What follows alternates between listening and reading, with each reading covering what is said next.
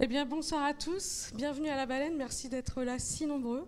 Ça nous fait bah, très chaud au cœur de voir si nombreux pour cette avant-première de Des Hommes de Alice Audio et Jean-Robert Vialet en leur présence. Cette avant-première, elle est organisée en partenariat avec la région Sud et Cinéma du Sud et Tilt. Je profite pour les saluer et les remercier. Comme on a pris un peu de retard, on va aller assez vite sur les présentations et on revient à la fin pour en discuter avec vous. Et je laisse la parole sans plus attendre à Jean-Robert et Alice. Bonjour, merci d'être là. Je vous présente aussi Frédéric, qui, était l'ingénieur du son du film. Vous allez voir, le son, ça, ça compte en prison. Il y en a ici quelques-uns peut-être qui connaissent, qui sont déjà entrés dans le milieu carcéral. Peut-être pas tout le monde. Je ne sais pas du tout pourquoi vous êtes venu regarder un film comme ça ce soir. Hein. Il, y a, il, y a, des choses vachement mieux à faire. Il y a plein de bars dehors, plein de coups à boire, etc. Donc après, vous aurez peut-être soif par contre. Donc euh, je vous souhaite une, une, bonne projection et puis on sera là euh, ensemble les uns les autres pour, euh, pour parler du film après si, si vous voulez. Euh, donc bonne projection. Alice, je ne sais pas si tu as... Non, non, tu as été parfait. Bonne projection.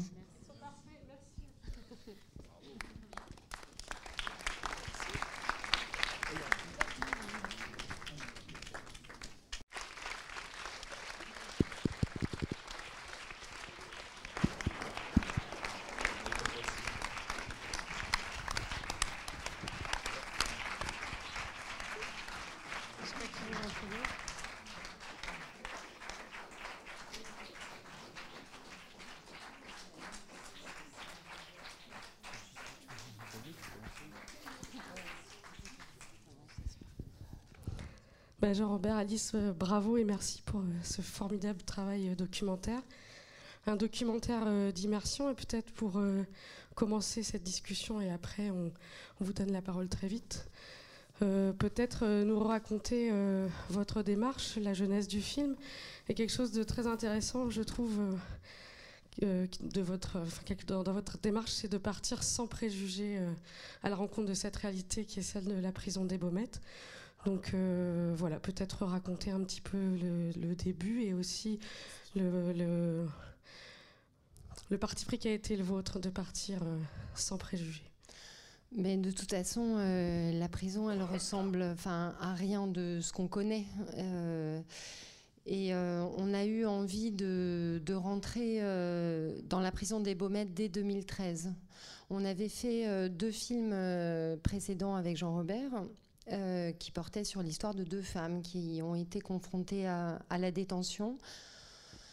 Et on a eu envie de, de rentrer là. Donc ça a été euh, très long, très, très compliqué parce que justement, ils saisissaient pas euh, ce qu'on voulait. Et nous, on voulait rien. On voulait pas de, de profil type. On n'avait pas envie de, de, raconter une histoire, de suivre un personnage ou d'expliquer de, euh, euh, pourquoi la récidive. On avait juste envie de, de rentrer là. Donc on, on, a commencé nos démarches en 2013 auprès du ministère de la Justice d'abord et euh, de l'administration pénitentiaire ensuite, qui nous ont dit demandez-nous tout sauf les baumettes. Et on a dit ben justement, c'est parce que vous nous dites non qu'on va continuer. On a eu euh, le droit de rentrer une première fois deux ans après euh, notre demande, en 2015. Euh, on a passé un mois sans caméra, sans micro, parce que la directrice des Baumettes de l'époque, Christelle Rotac, avait envie de montrer aux juges ce dans quoi ils enfermaient les hommes. Et euh, elle nous a laissé faire. Elle nous a laissé être là, juste pendant, pendant un mois. Et on a pu tourner euh, un an après. On a commencé voilà, notre tournage en 2016 et puis on l'a poursuivi euh, ensuite. Voilà, donc ça a été vraiment grâce à, à, Christelle Rotac qui a, qui a bien voulu qu'on entre là.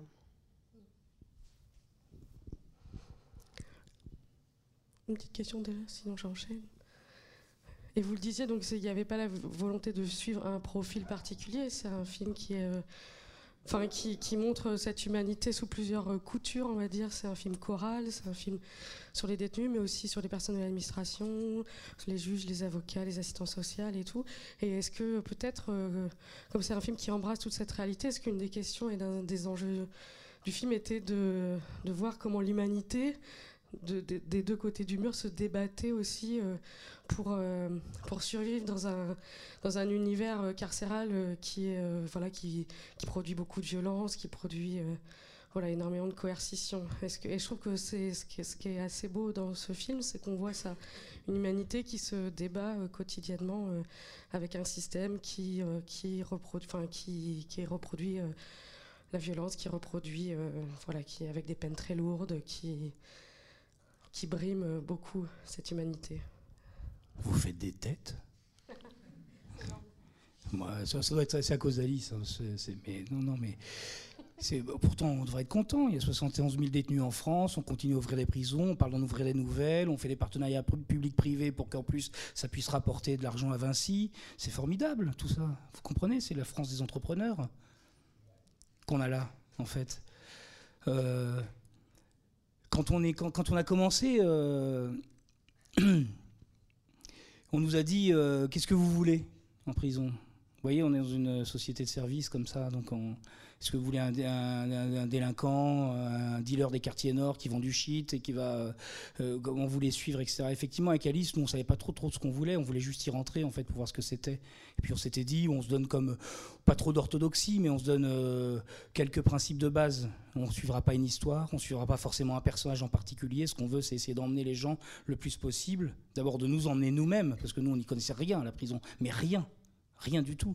On fait pas du tout partie des classes sociales qui ont accès naturellement à la prison, effectivement, parce qu'effectivement, ces prisons, elles sont quand même, et particulièrement celle de Marseille, réservées à une petite partie de la société française, ceux qui sont euh, hors du projet économique français. C'est ça la vérité, en fait, de la prison française. Juste quelques chiffres pour euh, mettre une petite ambiance au départ, et puis peut-être pour susciter vos questions, vos, débats. Et puis on peut parler aussi de... Pardonnez-moi, je fais une petite digression. On peut parler de, de, la prison, mais on peut parler de cinéma aussi, si vous voulez, de pourquoi on a filmé comme ça, etc. Mais là, les détenus qui sont là, je ne sais pas si vous avez la même sensation que nous, ce qu'on a ressenti quand on tournait, mais euh, c'est. Moi, j'ai une seule question, au fond, qui me reste après tout ce tournage, etc. C'est qu'est-ce qu'une majorité de ces gens foutent là? Pourquoi ils ne sont pas en formation? Pourquoi ils ne sont pas, euh, je sais pas, en travaux d'intérêt généraux? Pourquoi ils ne sont pas euh, dehors, avec des bracelets électroniques pour faire quelque chose de concret, etc. Pourquoi on les met comme ça pour les criminaliser un peu plus Pour les rendre encore un peu plus hors jeu. La prison, euh, comme ça, là, ça coûte entre 100 et 140 euros par jour par détenu à l'État français, donc euh, à l'ensemble. Le bracelet électronique, ça coûte 10 euros par jour. Des détenus en formation à l'extérieur, et c'est pas moi qui sais pas mes chiffres, hein, ce sont des chiffres officiels, les détenus à l'extérieur qui vont être en formation dans des programmes euh, de réinsertion par le travail, etc., ça coûte entre 30 et 40 euros par jour.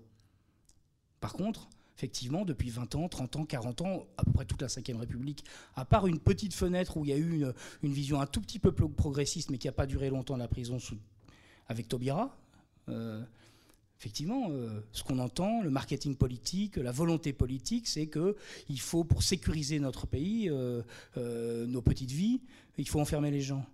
Alors effectivement, il y a des gens qui ont des vrais problèmes. Il y a, la délinquance, ça existe. Le, crime, ça existe. C'est pas.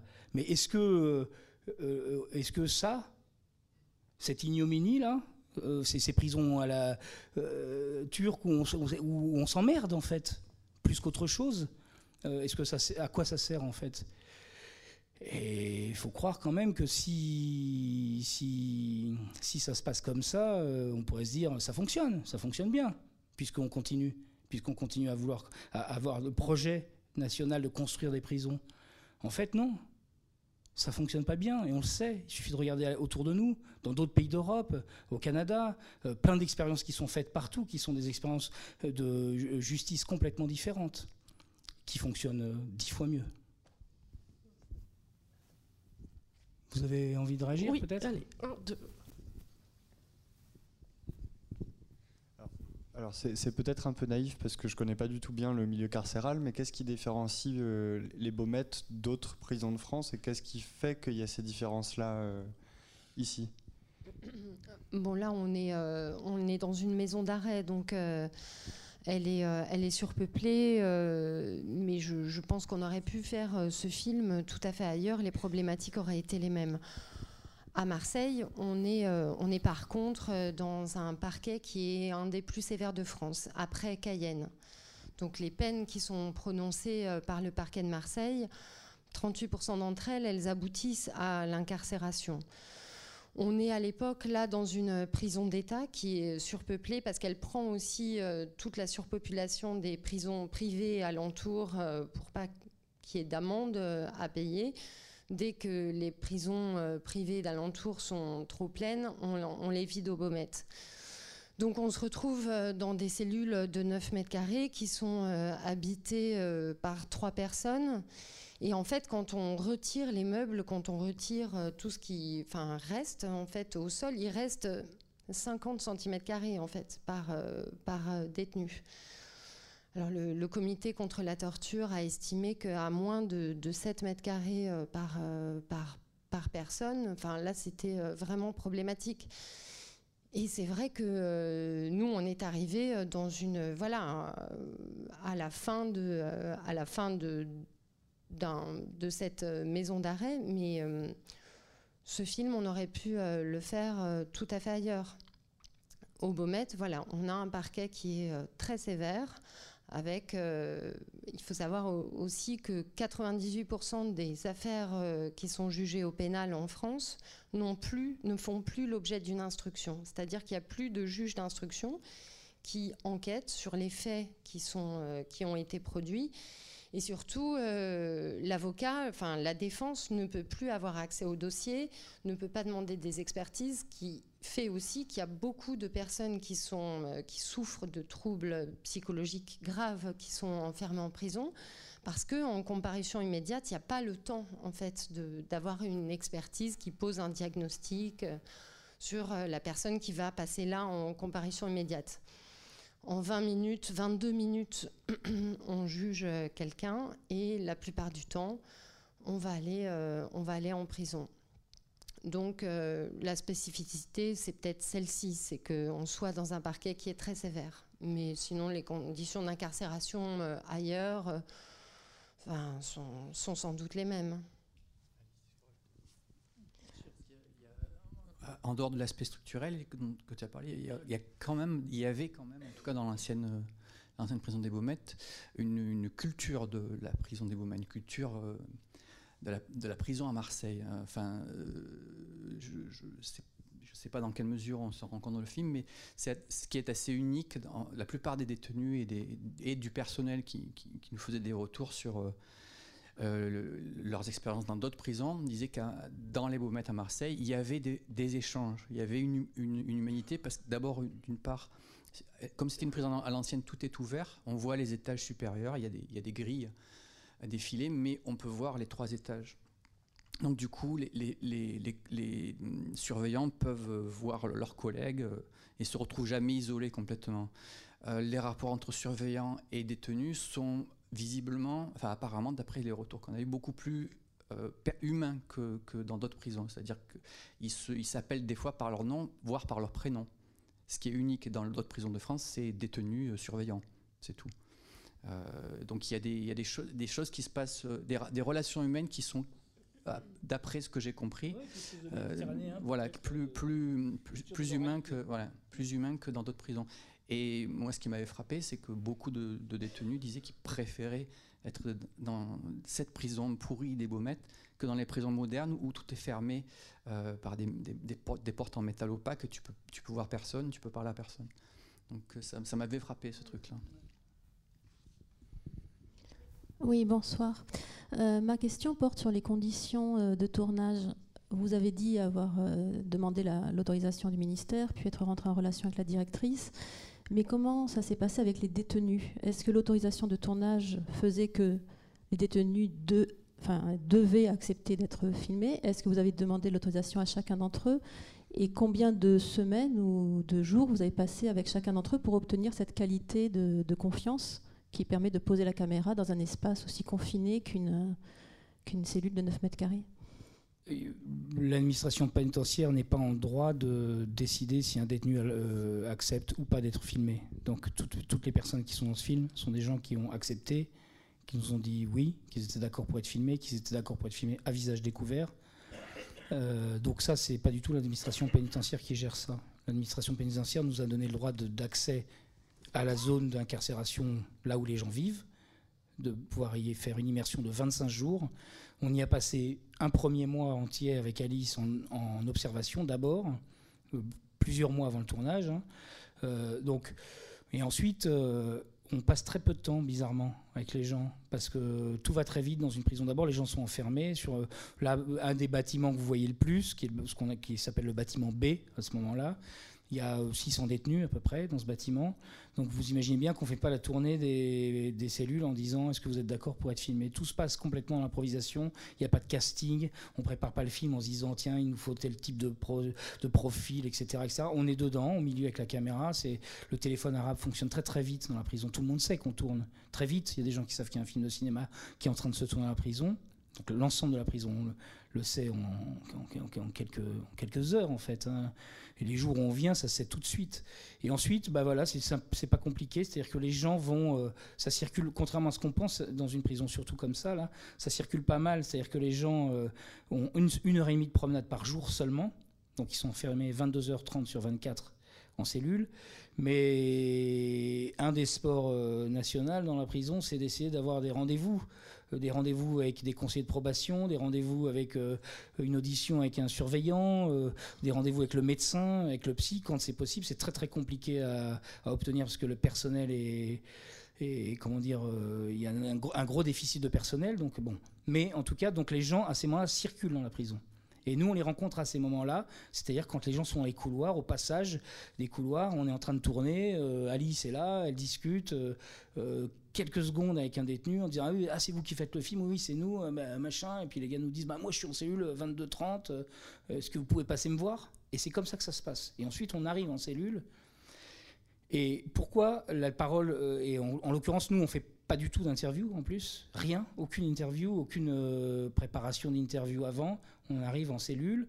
Et en fait ce qui se passe c'est surtout que on s'installe, on pose la caméra et on tourne, et parfois la parole surgit, euh, quasiment toute seule.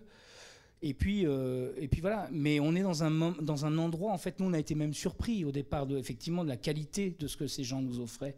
Mais il faut comprendre, et on a compris progressivement, et assez vite, en fait, que euh, d'abord, pour la majorité des détenus, effectivement, euh, on peut imaginer, nous qui n'avons jamais été détenus, etc., que c'est une honte sociale d'être détenu, euh, quelle est la faute, qu'est-ce qu'il y a derrière, etc. Nous, on s'est jamais posé la question avec les gens qu'on filmait de ce qu'ils avaient fait, de pourquoi ils étaient là, etc. C'était pas la question du film, du tout.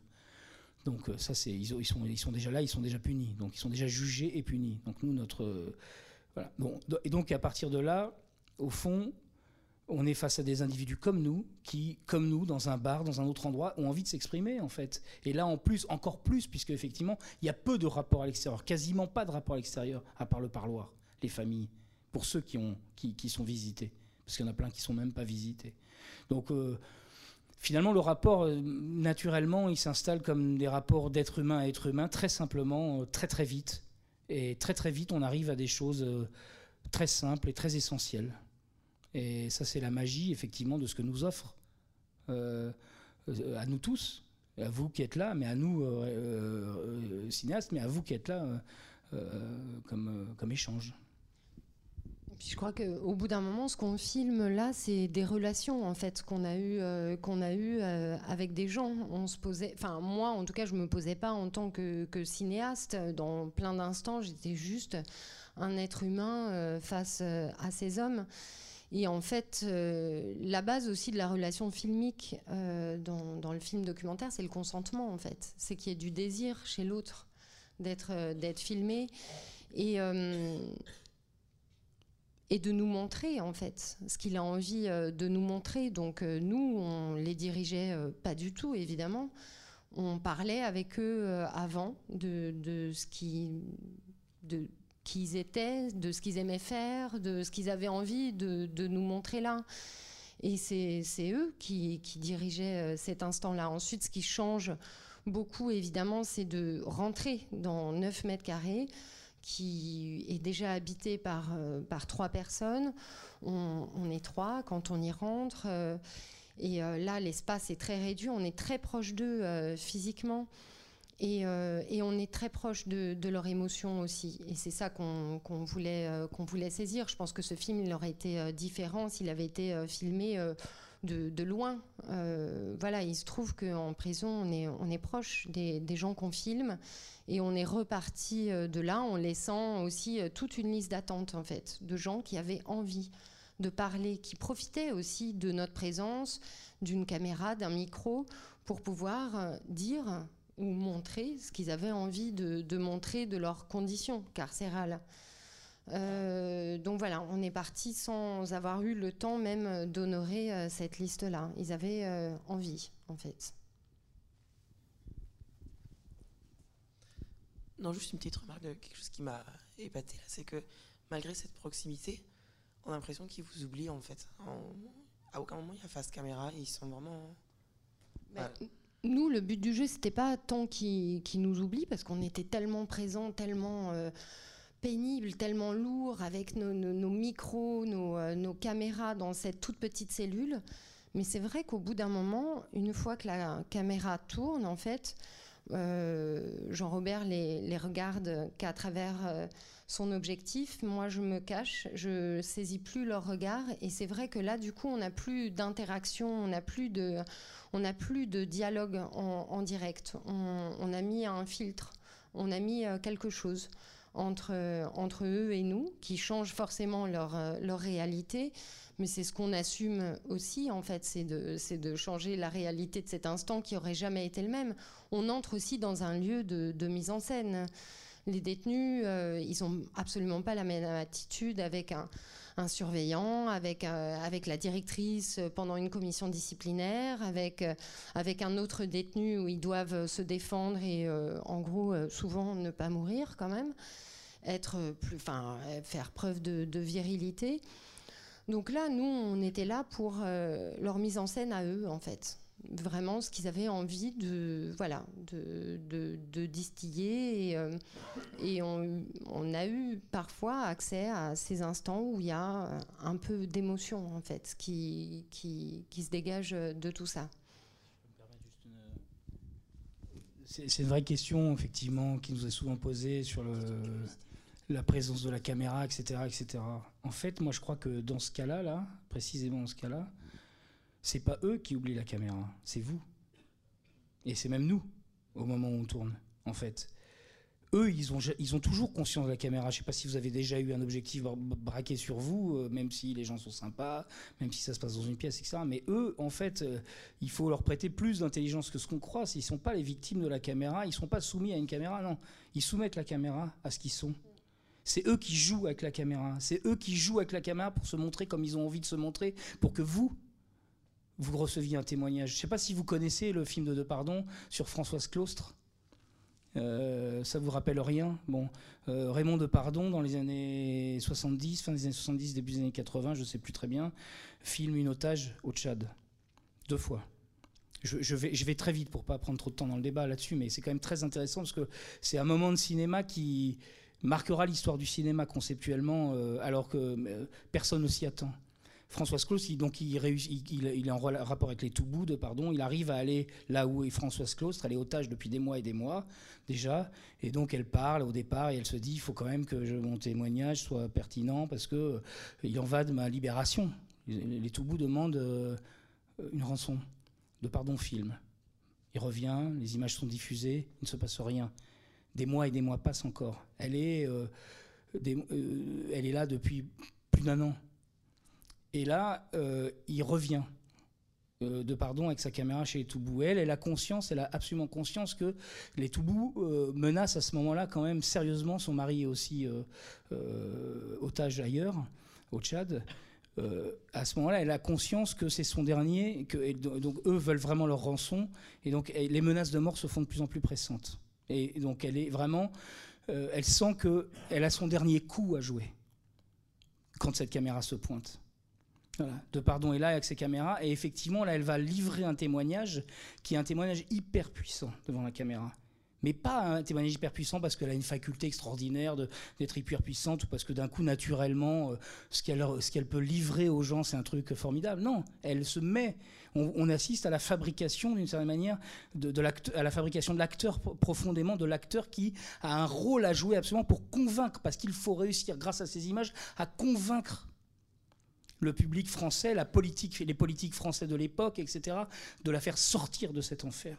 Donc vous voyez, il faut il faut pas imaginer. Je crois qu'en documentaire, on imagine trop les gens comme des comme des comment dire comme des gens passifs. Les gens sont pas passifs et peut-être tout l'objet pour du documentariste, effectivement, euh, pour le cinéma, c'est de réussir à, peut-être que c'est ça en fait, je sais pas, hein, mais offrir la liberté justement à des gens d'être euh, euh, ce qu'ils ont envie d'être comme au fond presque comme des acteurs. C'est pour ça que nous on a fait attention aussi à filmer ces gens avec dignité et pas avec une caméra à l'épaule qui bouge dans tous les sens, qui filme comme en reportage où, ce sera un peu plus crade, donc encore un peu plus flippant, etc., etc. Vous voyez? Et juste par curiosité, est-ce qu'ils ont pu voir le film Mais on n'a pas eu le droit de, garder des contacts avec eux. Alors, depuis que j'ai Facebook, euh, ça a changé. Parfois, on me, recontacte. Mais euh, on va le montrer euh, le 1er avril, là, enfin, dans pas longtemps, au Beaumet. Ils n'y seront plus, je pense. Et, et, pour eux, je, je pense que c'est un instant complexe aussi. mais on n'a pas pu garder leur numéro de téléphone ou des choses comme ça. Il y a euh, beaucoup de choses euh, tout à fait passionnantes dans votre travail. Euh, il y en a une qui me frappe particulièrement, c'est la, qualité du personnel pénitentiaire féminin. je trouve ces femmes. alors je ne parle pas, pas forcément de la directrice, mais cette femme blonde là, qui est filmée avec ses cheveux comme ça, là, qui a une qualité d'écoute, de relation tout à fait remarquable. Il y a cette dame qui distribue les médicaments aussi. Ah, je trouve que dans votre film, il y a, un vrai hommage, peut-être pas volontaire de votre part, mais qui est rendu finalement à une partie du personnel pénitentiaire et notamment aux femmes. Je pense que les femmes jouent un rôle assez déterminant dans ces univers-là. Euh, la deuxième chose, c'est que j'ai l'impression qu'il y, a, deux types de, séquences. Il y a les séquences où vous êtes, vous, avec les prisonniers, et là, bon, on voit bien comment la confiance peut s'instaurer, enfin vous l'avez bien expliqué. Et puis, il y a une autre catégorie, ce sont les séquences où les, prisonniers sont en situation difficile parce qu'ils sont euh, remis en question, ils se font remonter les bretelles, on leur rappelle les conneries qu'ils ont faites. Euh, et je trouve que ces séquences-là sont d'une très grande dureté. Et je me demande comment euh, ces séquences ont pu être montées, parce pas, vous n'êtes plus seul donc face à eux, il y a un juge, il y a, des gens qui représentent l'autorité de l'institution, et, et ça rigole pas trop, quoi, je veux dire. Au passage, d'ailleurs, et puis je vais pas être plus long que ça, mais il y a cette séquence absolument extraordinaire de l'audience. Euh, c'est une violence inouïe. Les, les, conditions dans lesquelles ce, brave gars-là essaie de se faire entendre et, n'arrive même pas à entendre ce qu'on lui dit parce que la, transmission euh, euh, du son est absolument insupportable. Bon. Voilà, donc comment, comment ces, prisonniers, on voit bien comment ils ont accepté de, parler devant vous, si je puis dire, comment ils ont accepté aussi d'être filmés en train d'être euh, en quelque sorte déshabillés, euh, remis en question, euh, remis devant, la situation de, délinquance qui est là à l'heure, etc. Je trouve que ces séquences sont tout à fait frappantes. Oui, alors pour répondre à la première question, depuis les années 2000, les femmes ont le droit de travailler dans les, les quartiers de détention pour hommes. Euh, l'inverse n'est pas vrai. Les, femmes euh, incarcérées n'ont pas le droit à cette mixité qui, je pense, est, salvatrice. Euh, donc la femme blonde que vous avez vue, elle dirige à l'époque 546 hommes. Elle sait, elle sait que ne pas avoir de tabac quand on n'a pas d'argent, que toutes ces frustrations mises bout à bout peuvent conduire à une, explosion de, violence. Donc elle, elle sait en fait pallier à ça et puis elle fait autre chose que de garder ce bâtiment. C'est leur psy, c'est leur, euh, c'est elle pallie aussi à tout ce qui n'a pas été fait euh, avant, à tout ce qui ne sera pas fait après en fait, que de les écouter, euh, d'entendre leur, leur, leur dénuement le, le, plus total quoi. elle est, elle est face à leur folie aussi. Et ça, c'est quelque chose qui est très problématique en prison, qu'on demande à la, à la, prison de gérer au fur et à mesure où les lits ferment en hôpital psychiatrique. C'est fou, se retrouve là, en prison, sans sans possibilité d'être euh, d'être soigné correctement, parce que c'est pas le, rôle de la prison. Alors effectivement, ces, euh, ces femmes et ce personnel pénitentiaire, euh, moi j'ai trouvé qu'ils faisaient voilà, du mieux qu'ils pouvaient avec, ce qu'ils avaient. ensuite, oui, ce que vous avez vu, c'est une commission disciplinaire. Euh, le, détenu euh, se tient euh, un, sur un petit rond qui est tracé au sol. Il doit se tenir au milieu de ça dans un mini tribunal qui est improvisé, là, avec un avocat qui est commis d'office, et où là, passent tous les affres de, la prison, en fait. La prison, c'est forcément frauder, c'est forcément, à un moment donné, euh, essayer de téléphoner à ses enfants euh, ou euh, faire venir du shit, parce qu'il faut bien enfin supporter ce quotidien. Et, pourtant, on voit les gens fumer absolument partout, dans toutes les baumettes. Enfin, on sait que le meilleur shit de Marseille est aux baumettes, quoi. C'est... c'est ce serait pas possible en fait de, faire autrement et tout le monde s'en accommode. Et ce qui vient là en commission disciplinaire, effectivement, c'est euh, tout ce que produit la prison, parce que la prison euh, produit de la délinquance tous les jours. Et euh, tous les jours, les commissions disciplinaires parlent de ça en fait. Donc oui, c'est une position qui est difficile et nous, on y a beaucoup pensé. En tout cas moi, j'avais euh, la peur d'être un œil euh, supplémentaire de surveillance, de, jugement, et, c'est très complexe de, filmer quelqu'un qui est dans cette situation-là. Ces personnes, on les a, on les a vues un peu avant, ils ont voilà, compris euh, qui on était on a eu une relation qui s'est créée, même si elle a été furtive, même si elle a été... Euh, en tout cas, on s'est assuré qu'ils étaient consentants. Mais oui, on va, on va filmer aussi des instants comme ça, des gens qui sont derrière des grilles, alors que nous, on peut en sortir, on est très proche, voilà, une fois de plus, physiquement de, leurs émotions.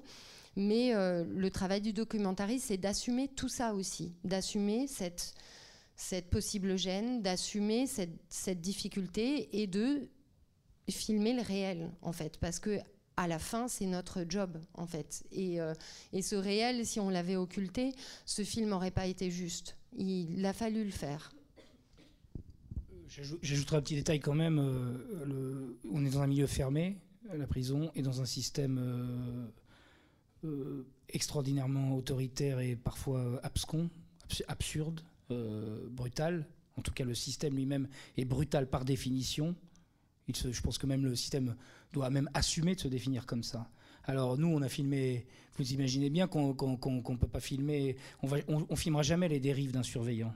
C'est pas. Alors nous, on a filmé effectivement des surveillants qui sont qui sont également comme les détenus consentants, qui ont envie d'être filmés. Mais les fachos, ils existent en prison aussi. C'est pas du tout la majorité des gens. Hein. C'est quelques-uns. Mais, mais, comme dans tous les milieux fermés, comme dans les crèches, euh, comme dans les pardon, dans, dans, les colonies vacances, vous allez trouver euh, une fois de temps en temps rarement un pédophile. Dans les églises ou dans les, euh, vous allez trouver un curé aussi qui abuse des enfants parce que c'est des milieux qui peuvent produire des dérives, parce que justement c'est milieux où les, prédateurs peuvent aller chercher, vous pouvez trouver des fachos en prison. Et il y en a. Il y, a, y a des, effectivement du personnel, parfois, et, je dis bien, je précise, effectivement que c'est une toute petite minorité, c'est des cas isolés, c'est des, gens particuliers. Voilà. Mais sinon, effectivement, nous, ce qu'on a vu et observé, c'est des gens qui, qui travaillent dans un milieu avec des boulots qui ne sont pas des boulots faciles, effectivement, à qui on demande l'impossible, parce qu'on leur demande l'impossible avec des moyens qui sont des moyens misérables et dans des conditions abominables. Donc effectivement, vous avez des gens qui se débrouillent, cette Audrey, elle se débrouille pour euh, inventer des solutions euh, au quotidien, pour faire que ça puisse fonctionner. Mais en réalité, le système ne fonctionne pas du tout. L'humanité fonctionne toujours par petites traces et on les voit, les traces dans le film, on les sent, parce que nous on a voulu les montrer, parce qu'on les a découvertes, on est parti avec plein de, préjugés sur la prison. Et là on découvre effectivement que chez le personnel présidentiel, c'est pas si simplement que ça, des matons, mais voilà, c'est des gens qui aussi inventent des choses pour se débrouiller. Mais Il faut imaginer en quoi il se débrouille. Le moindre truc, quand, la moindre demande pour un détenu en prison pour avoir un rendez-vous avec un médecin, si vous avez mal aux dents par exemple, si vous avez une rage de dents, c'est un enfer pour obtenir un rendez-vous pour une rage de dents. C'est un enfer. Vous avez, vous avez découpé un bout de papier dans votre cellule, que vous avez dans votre cellule, mettre un petit mot dessus, ça s'appelle un drapeau, vous glissez, au Baumette à l'époque, vous glissez dans, la, dans, votre porte, et au moment où il y a un, surveillant qui passera dans les couloirs, hein, c'est pas tout le temps, il va récupérer le drapeau, ça va descendre en bas dans les étages de l'administration, il faut que du surveillant, il faut que ça aille à l'administration de la santé de la prison, et ainsi de suite. Donc vous pouvez passer des jours entiers à attendre un rendez-vous avec le médecin si vous avez une rage de dents. Je vous parle juste d'une rage de dents. Tout est comme ça. Tout est comme ça. Donc tout est fait pour que ça se passe mal en réalité. Donc effectivement, il y a une sorte d'héroïsme de tous ces gens qui, au milieu de cet immense système abrutissant, euh, essayent de se démerder pour y mettre un peu d'intelligence humaine. Euh, et ça existe aussi en prison, c'est vrai. Euh, alors en fait, votre, j'avais une question concernant votre angle. votre documentaire rend bien compte d'un aspect cyclique, c'est que la première image, la dernière image, c'est la même personne, etc. Et depuis tout à l'heure, vous parlez beaucoup de la, violence, des difficultés dans la vie euh, au Baumette. Mais finalement, on se rend compte avec votre documentaire que pour eux, c'est pas si traumatisant que ça de passer par les Baumettes. Enfin, dans le sens où ils sont plusieurs à avoir fait euh, plusieurs passages au Baumette et que même si c'est dur pour eux, ils l'expriment, etc. C'est pas forcément ça qui va les empêcher de recommencer ce qu'ils avaient fait. Enfin, c'est un peu le sentiment que j'avais. Est-ce que c'est vraiment ce que vous avez ressenti Et surtout, est-ce que si c'est le cas, est-ce que c'est un angle que vous avez voulu montrer pour montrer que finalement la prison, même si euh, dans le pire de ce qu'elle est, elle sert pas à grand-chose Enfin, en tout cas, elle est... Bah oui, c'est le problème. Effectivement. Euh, on est censé punir des gens après une faute, euh, un délit, un crime, etc. On est censé les punir pour qu'il n'y ait pas de récidive. C'est ça le projet, l'idée au départ ce serait plutôt de réinsérer les gens. En réalité, au, Beaumet, euh, les gens ont en moyenne 10 récidives à leur casier. Donc, si vous voulez, euh, mais ça fait un moment que c'est étudié qu'on le sait. Je veux dire, la prison telle qu'elle est conçue et pratiquée en France, elle ne règle pas le problème de la récidive. Moi, je suis ravi si ce film montre une chose, sans le dire avec des voix off ou des trucs comme ça, mais je suis ravi si on pense à la fin, parce que là, l'objectif politique du film est, atteint d'une certaine manière. Je suis ravi si on se dit, effectivement, ça ne règle rien au problème de la récidive. Au contraire, on est un absurde. On a ici un détenu, quand même, qui est rentré, qui a participé à un meurtre. Vous l'avez vu, il est là, il discute, il participe à une bagarre qui a débouché sur le décès d'un individu il est rentré dans cette prison pour défaut de permis. Il avait six mois. Donc la prison produit ça, effectivement. Euh, la prison produit aussi, euh, c'est pas si facile que ça, effectivement, les mecs se disent on rentre, on sort, etc. Mais il faut pas oublier une chose, c'est entre 12 et 20% selon les chiffres euh, de, de, gens qui souffrent de problèmes psychiatriques lourds du type schizophrénie, déjà, chez les détenus, dans les prisons françaises en moyenne, et, dans les chiffres qui sont produits par l'OIP, l'Observatoire international de prison, c'est environ 60% de gens qui souffrent de troubles psychologiques, à, différentes gradations des troubles psychologiques. Donc la prison abîme quand même. Les gens peuvent revenir parce qu'effectivement, dehors, c'est difficile de trouver de l'argent, on va retourner dans la délinquance puisque la prison n'a rien arrangé, elle ne vous a pas aidé à vous réinsérer, elle ne vous a pas aidé à trouver du boulot, elle ne vous a pas aidé à vous former, rien de tout ça. Donc on ressort, Qu'est-ce qu'on fait en ressortant? On cherche de l'argent. Pour chercher de l'argent, c'est pas si simple de trouver du boulot, dans le, même chez McDo, dans nos sociétés. Donc, eh ben, effectivement, on replonge. C'est facile de replonger. Et on revient en baumette, et ainsi de suite. Donc, effectivement, c'est un système qui produit à l'infini de la récidive. C'est formidable. Alors, en, parlant de, récidive, c'est vrai que pour ma part, c'est la deuxième fois que, je vois le film. Euh, je voulais simplement dire que c'est intéressant parce qu'on y découvre euh, d'autres choses. On le voit d'un nouvel, œil et notamment des, petites perles qu'on pourrait comme ça enfiler les unes euh, à, côté des autres. Mais une que j'aurais aimé mettre un peu en exergue, c'est cette, façon dont l'employé annonce une peine à un jeune et alors elle est là, elle n'a pas préparé son, dossier. Euh, elle, dit qu'elle annonce deux mois. Et puis après, euh, non, finalement, elle regarde un peu mieux, c'est deux ans. Et puis c'était un jugement dont le, détenu n'était même pas au courant.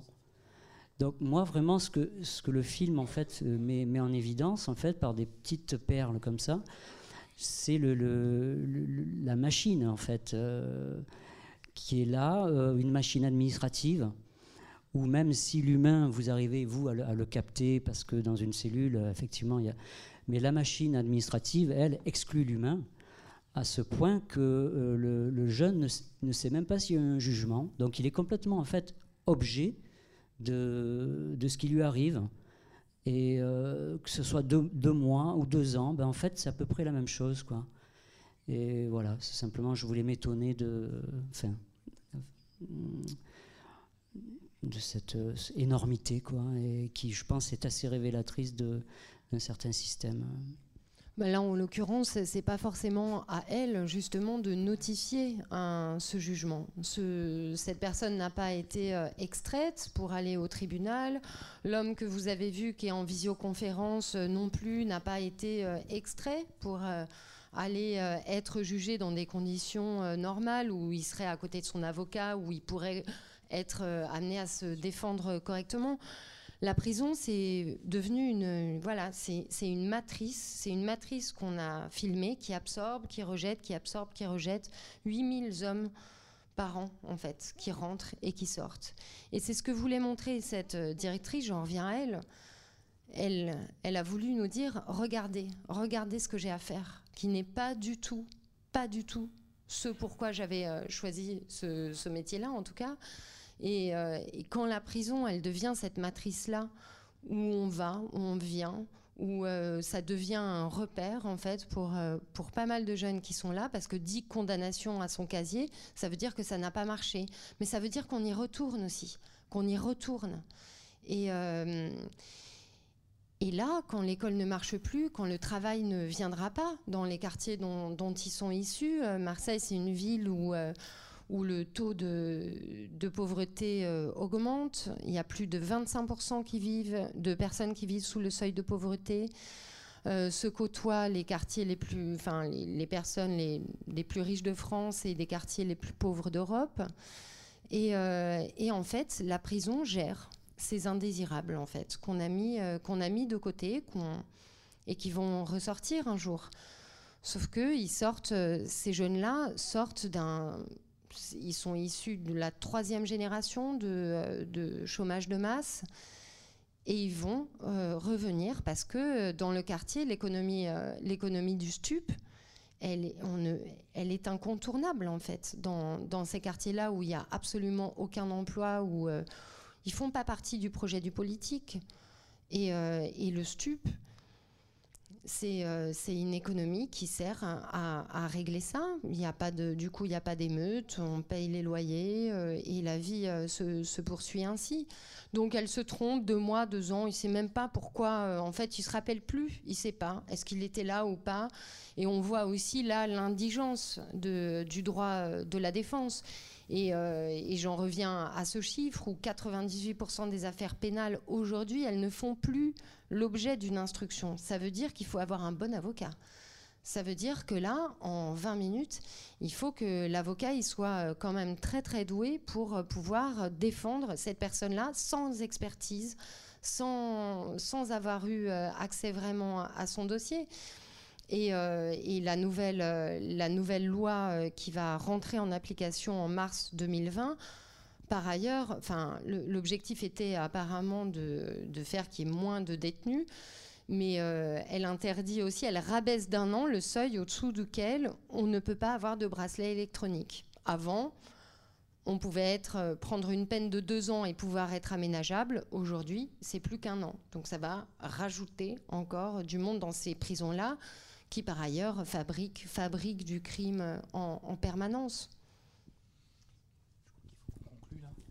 on a peut-être le temps d'une dernière. Ce sera la dernière, du coup, oui. on va conclure. Ben, je vous remercie pour ce que vous venez de souligner. Euh, qui va conclure effectivement ce film très très fort. Finalement, euh, depuis la nuit des temps, c'est l'abattage de la justice de classe. On est à Marseille, et on finit en prison et c'est ad vitam aeternam que cette justice de classe, j'ai rencontré un magistrat qui m'a soutenu que les prisons se vidaient, que tout allait très bien. Il était de parquet de Marseille. Donc ce dernier témoignage est très important et c'est pas que sur Marseille que cet abattage de la justice de classe est bien là pour punir et pour toujours plus de récidives. Euh, pour information, il y a quelques jours, il y a une condamnation qui est tombée de la Cour européenne des droits de l'homme, qui a condamné la France dans 39, 39 prisons françaises pour les conditions de détention des détenus sur des affaires très très concrètes, hein, 39 affaires concrètes de détenus dans des prisons françaises. Donc voilà, donc effectivement la France est multi-condamnée sur, sur euh, les conditions d'incarcération. Mais la vraie question, effectivement, qui se pose, elle est politique. Elle est profondément politique. C'est-à-dire, qu'est-ce qui se passe dans la justice française Qu'est-ce qui se passe dans les tribunaux Pourquoi on a cette politique judiciaire? Euh, Pourquoi on a cette justice ultra punitive alors que partout autour, il commence à s'inventer des justices euh, euh, beaucoup plus évoluées? Au fond, moi, quand je suis sorti à la fin de cette histoire, de ce film, etc., quand on est sorti avec Alice de ces murs, tout le monde nous disait, mais alors là, ouais, les murs qui s'écaillent, l'état des cellules, etc. Et moi, je ne voyais plus qu'une chose, c'était pas le délabrement seulement de la prison, c'est pas le délabrement des murs de la prison, mais je voyais l'ensemble du système judiciaire français dans un espèce de conservatisme délabré terrible. Et je me disais, mais en fait, il est là le délabrement, il est dans cette justice qui n'ose pas, française, qui n'ose pas évoluer, qui n'ose pas prendre à bras le corps des questions qui, dans beaucoup d'autres pays autour de nous, mais vraiment très proches, avec exactement les mêmes conditions de vie similaires, etc., qui sont en train effectivement d'évoluer à grands pas, ce qu'on ne fait pas chez nous, parce que le marketing politique continue à, nous vendre la sécurité, la punition, l'enfermement des gens, etc., comme, comme une sorte de saint Graal, alors que tout ça est totalement absurde en tout cas pratiquer comme ça. Merci beaucoup. Merci. Bah, merci à vous. Je pense qu'on n'a pas épuisé le, les débats sur enfin, les réflexions que peuvent susciter le film. Donc euh, j'espère qu'on va vous recevoir très, très bientôt à nouveau à la balette. Le film sort euh, le 19 février ici même. Donc parlez-en autour de vous. Merci d'avoir été là et à très bientôt. Merci.